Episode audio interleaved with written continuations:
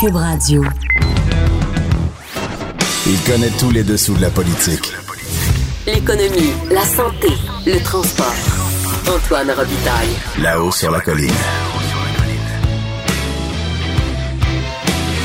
Cube Radio. Bon mardi à tous. Aujourd'hui, à la haut sur la colline, on a comme invité Thomas Mulcair, avec qui on va discuter euh, des possibilités de coalition. Puis en fin d'émission, ce sera la chronique Les chiffres de l'histoire avec Dave Noël, historien et recherchiste au journal Le Devoir. Il va nous parler de Lady de des sudistes américains et de Gilles Taillon, donc assez éclectique. Mais d'abord, il y a en studio un compteur.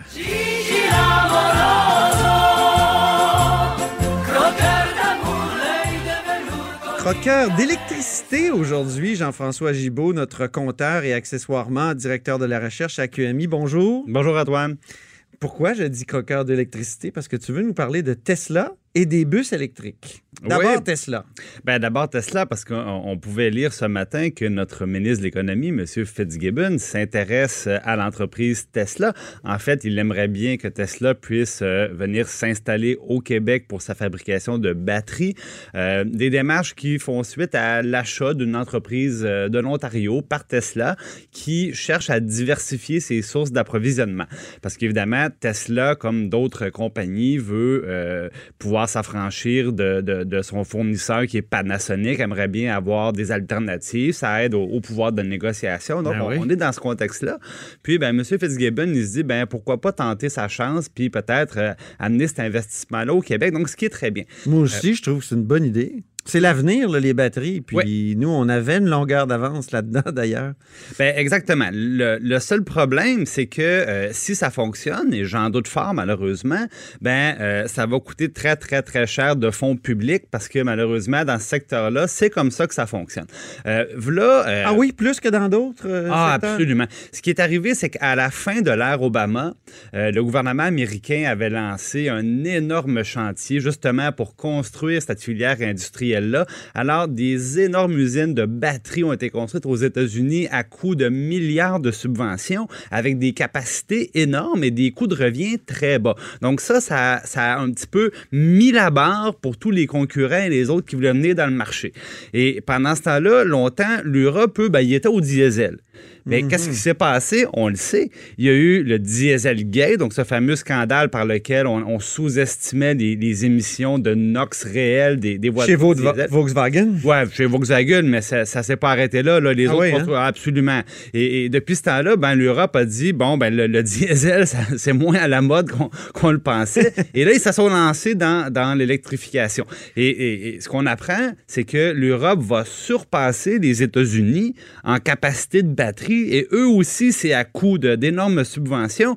Mais de toute manière, les deux, les deux sont battus à plate couture par la Chine, encore une Ah. fois, qui a mis euh, 60 milliards de subventions directes pour construire son industrie à elle. Bon, c'est une bonne nouvelle parce que ça vient réduire globalement les, les émissions de gaz à effet de serre. Ouais. Sauf que pour jouer dans cette industrie-là, euh, si on veut faire des batteries complètes, On fait ben, face à des géants, là. on fait face à des géants, puis c'est qu'il va Ils sont falloir... hyper subventionnés. Ben, ils sont hyper donc il va falloir faire la même chose, nous aussi. Euh, moi, à l'époque, euh, euh, je m'étais entretenu avec des, des gens de l'industrie du lithium-ion au Québec. C'est quoi le lithium-ion, déjà? Ben, C'est-à-dire, c'est le, le matériel à partir duquel on fait les batteries, la composante principale. Ça. Et ça, on en a dans les terres rares au Québec. On, on en a quand même en, bonne quantité. Et on a une compagnie, bon, Nemasco Lithium, qui est d'a- d'ailleurs pour laquelle le gouvernement du Québec est actionnaire Ouais. qui essaie de compléter son financement pour avoir son, sa, sa mine et son usine de transformation.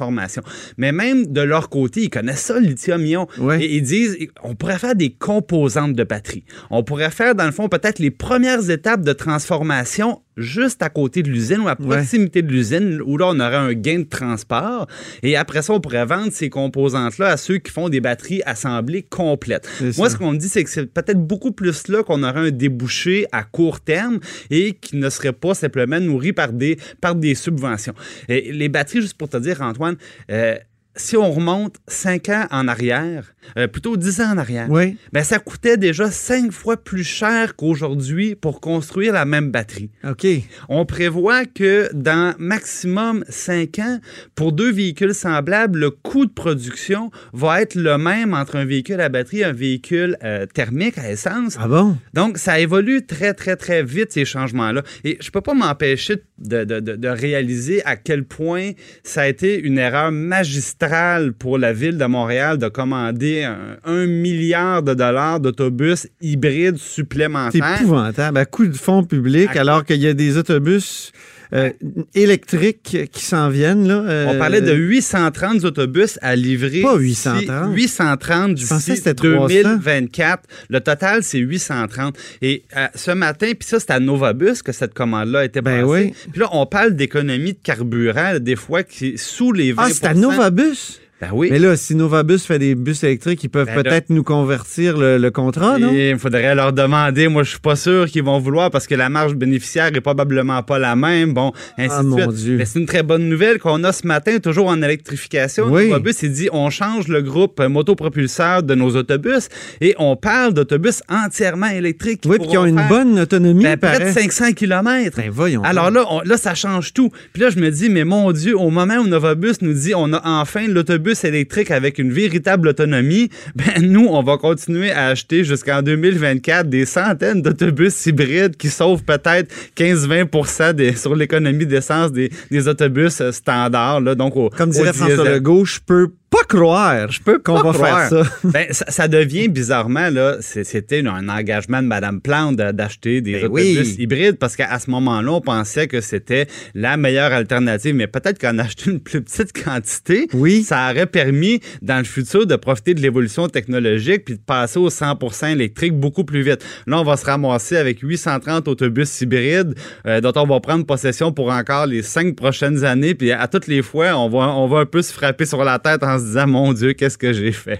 Euh, Dans des éventuels autobus électriques, il n'y aura pas des piles québécoises, à cause des difficultés dont tu as parlé? Ben, probablement qu'il n'y aura jamais de batterie québécoise là-dedans. ça. Faut jamais dire jamais, là, mais bon, ça, je ne crois pas que ça va arriver. Mais je pense que tu posais la meilleure question. Est-ce que Novabus sera, euh, disons, pour- pourrait ouvrir les possibilités pour qu'on puisse modifier ce contrat-là puis passer au 100% électrique lorsque le produit sera, euh, sera mûr pour rentrer sur le marché? Ouais, il faut se dé- Mais- dépêcher à propager l'idée. Ben, Et c'est ce qui ça a commencé ici, à Cube Radio. à Cube Radio, mon Voilà. cher Jean-François Gibault.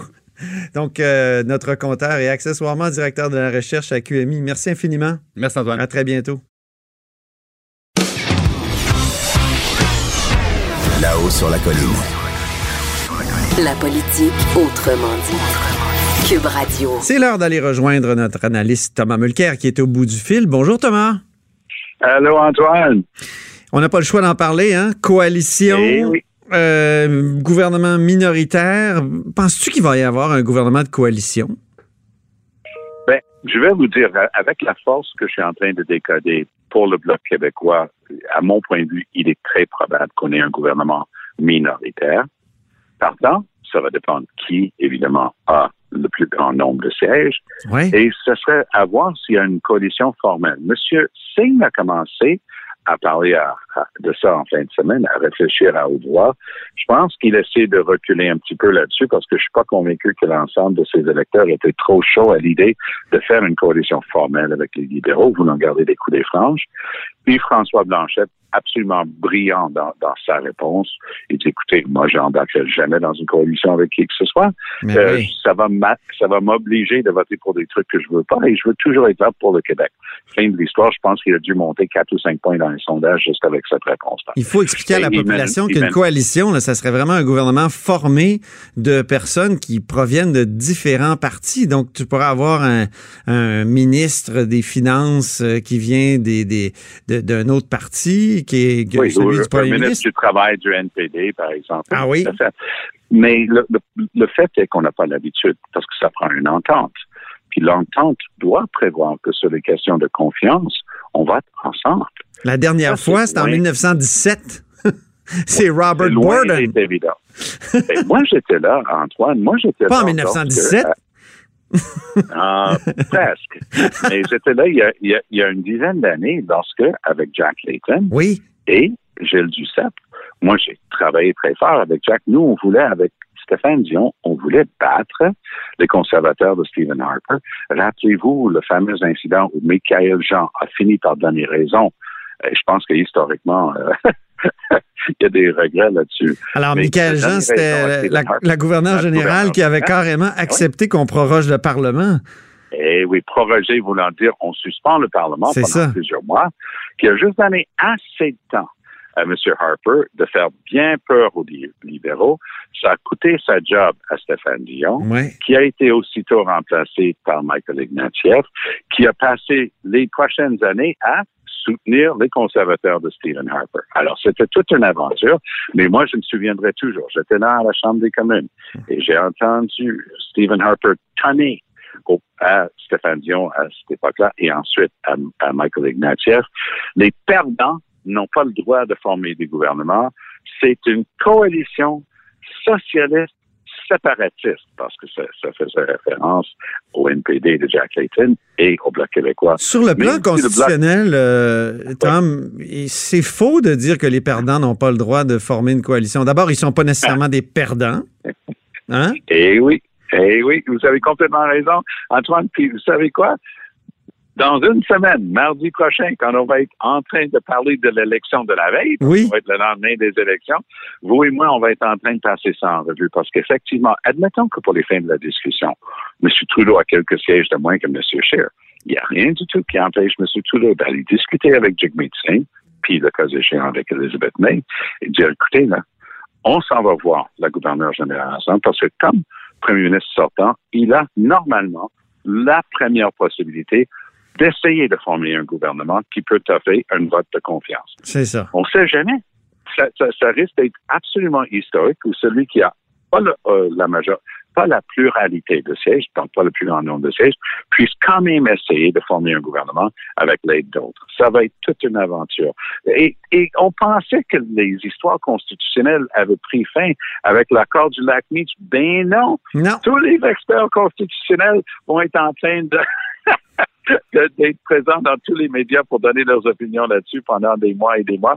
Et vous et moi, on pourrait même penser. Tom, on parlait de l'industrie, hein? On parlait de l'industrie constitutionnelle tellement qu'il y avait des constitutionnalistes qui gagnaient leur vie avec les problèmes constitutionnels ben là, ils vont être contents. Le, le guild des constitutionnalistes va être content. Ils vont publier un nouveau tarif des droits.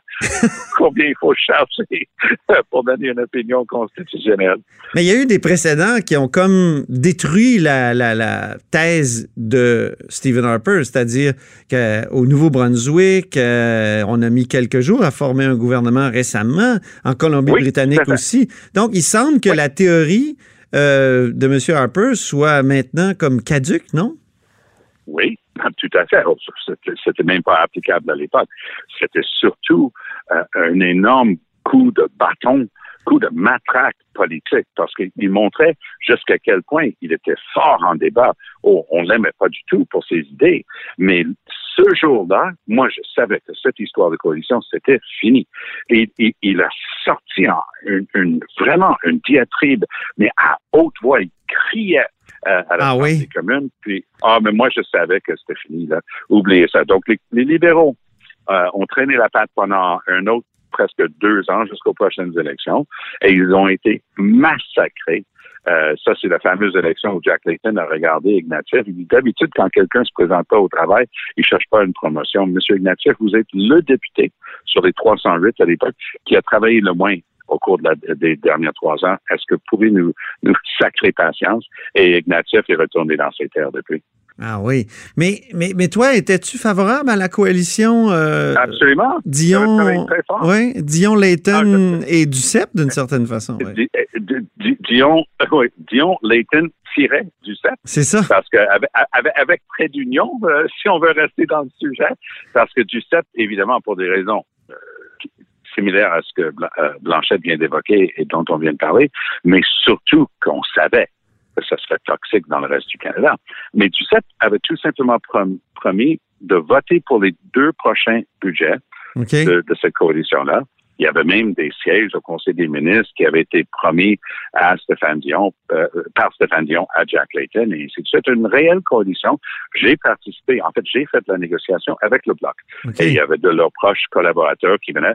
Et c'était un jeu de cache Hey, mais c'est drôle, je me souviens de toi en, en chambre euh, deux ou trois ans avant où tu avais dit que faire affaire avec Stéphane Dion te donnait l'envie de devenir séparatiste. Ben oui, ben oui.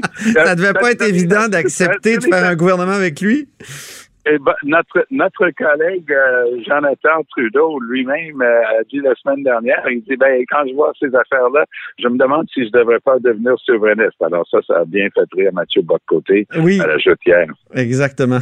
Ben, on, on s'en reparlera sûrement en fin Ben de oui. semaine, euh, à la Oui, fin de on cette va avoir semaine. une meilleure Par- idée. Oui, Les sondages euh, ne font qu'ajouter à la confusion. Et on exactement. voit le NPD en train de monter, on voit le bloc en train de se solidifier. Écoutez, là, pour moi, le bloc est entre 30 et 40 sièges rendus là. Oh, Donc, les chances d'un gouvernement euh, minoritaire sont de plus en plus réelles. On va être euh, dans un territoire inconnu au cours des, euh, des prochaines semaines. On va avoir beaucoup de plaisir à commenter tout ça ensemble, Antoine. merci beaucoup Thomas, puis on s'en reparle Allez, vendredi. Salut. À bientôt. C'était Thomas Mulcair, notre analyste politique. Vous êtes à l'écoute de là-haut sur la colline. Là-haut sur la colline. Une entrée privilégiée dans le Parlement. Cube Radio. C'est l'heure d'accueillir en studio euh, mon ami Dave Noël, historien et recherchiste au journal Le Devoir, qui nous fait euh, chaque lundi, mais là c'est mardi aujourd'hui, euh, sa chronique des chiffres de l'histoire. Les chiffres de l'histoire qui sont pas toujours ronds. Aujourd'hui, on parle de l'édit de Nantes, on parle des confédérés sudistes, et on finit par Gilles Taillon. On aura un Oui. extrait d'ailleurs. Hein? Une belle variété. Oui, Je- trouve ça éclectique et j'aime ça. Oui. Donc, euh, premier anniversaire, il y a 334 ans.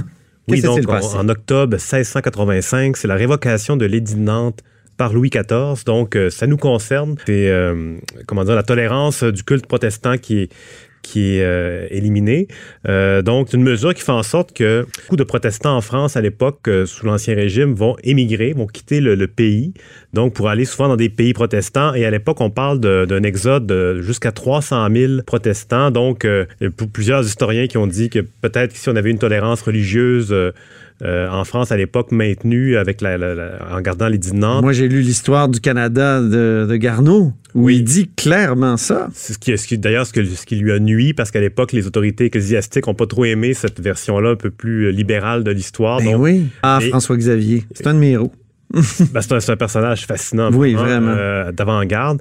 Euh, mais donc c'est ça, il y a beaucoup d'historiens qui vont dire si, si une partie de ces 300 000 protestants-là avaient émigré en Nouvelle-France au lieu Oui. d'aller vers euh, l'Angleterre, la Prusse, la, la Hollande, donc ça aurait vraiment pu dynamiser la colonisation de la Nouvelle-France et d'où l'intérêt de souligner le, le fait aujourd'hui. Une occasion ratée. Alors, une des nombreuses dans l'histoire de notre pays Euh, et de notre nation. Ah, que un, je point tournant, un point tournant. Voilà. Oui.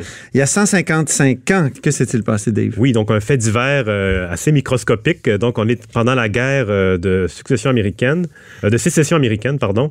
Donc, on, on est en octobre 1864. Il y a un groupe d'une vingtaine, peut-être une trentaine de confédérés sudistes qui partent de Montréal pour envahir les, les États-Unis par le nord et qui attaquent la ville de Saint-Alban au Vermont. Ils pillent une, trois banques. Ils, euh, ils ramassent euh, un magot de 200 000 dollars et puis ils reviennent au Canada comme si de rien n'était. Euh, donc, c'est un, un- Attends, attends, ils sont partis du sud des États-Unis? Non, en fait, c'est ce que Comment ça s'est ces gens-là, ils se sont échappés des prisons de euh, nordistes, OK. se sont retrouvés euh, au Canada, à Montréal, et puis à partir de là, ils se sont rassemblés, se sont organisés et ont un peu entre guillemets envahi les États-Unis à partir de, de, de- de ce qui était le Canada de, l'époque. Et puis donc, ils ont pillé ce- cette somme-là, ils ont ramené ça, et ils ont fini par être quand même libérés euh, dans Ah un oui. procès un peu euh, complexe. Mais euh, donc, c'est un incident a- diplomatique qui à l'époque a fait beaucoup jaser, mais qui est Ah, c'est complètement intéressant. Il y a complètement oublié. 155 ans, donc le 19 octobre 1864. Et maintenant, ah, il y a 10 ans, Oui, enfin, plus près de chez de nous, donc le 18 octobre 2009, que s'est-il passé? enfin un chiffre rond. Donc, il y a dix ans, euh, Gilles Taillon était élu chef de l'Action démocratique du Québec. Et on va écouter un extrait de Gilles Taillon, qui est un ancien président du Conseil du patronat, qui avait été critique en matière de finances pour Mario Dumont, donc un personnage important de l'ADQ et qui a été brièvement chef euh, de l'ADQ. Écoutons-le alors que les journalistes le questionnaient sur la composition de son cabinet fantôme. On est le vi- 28 octobre 2009 à ce moment-là. Combien de temps vous vous donnez pour euh, voir une remontée de la DQ dans les sondages d'opinion? Un point par semaine, on s'en va popper vers l'objectif de janvier. C'est-à-dire que le sondage a été tenu entre le 15 et le 25, donc on, je suis entré en fonction le 18. Le parti était fait avant le 15. attendons, attendons de voir plus loin, mais au moins on monte un petit peu. Un par semaine, ça veut dire dans un mois, ça veut dire quatre points de plus. Vous êtes à 12 dans un mois, sinon vous n'êtes pas satisfait. Ben, en tout cas, moi, je vous dis, là, mon objectif à moi, je serai satisfait, puis mon travail est important. Il faut arriver rapidement autour du 30% Janvier était trop ambitieux, je l'ai dit à d'autres d'autres communicateurs. Janvier était trop ambitieux à 40. Mais je suis sûr que si j'amène le parti autour de 30, le mariage va tenir. Oh, le mariage n'est pas très bien tenu, hein? Donc, c'est ça. On Parle-nous de... Gilles Taillon. Oui, donc, il a été élu euh, à la succession de Mario Dumont, qui avait décidé de quitter la politique après euh, les résultats décevants de 2008, après la vague à des kisses de 2007. Et donc, lui, euh, Gilles Taillon, comme tu disais, ancien président du Conseil du patronat, il se, il, se présente à la chefferie contre deux candidats. Je ne sais pas si tu peux me les nommer. Éric Kerr oui. et...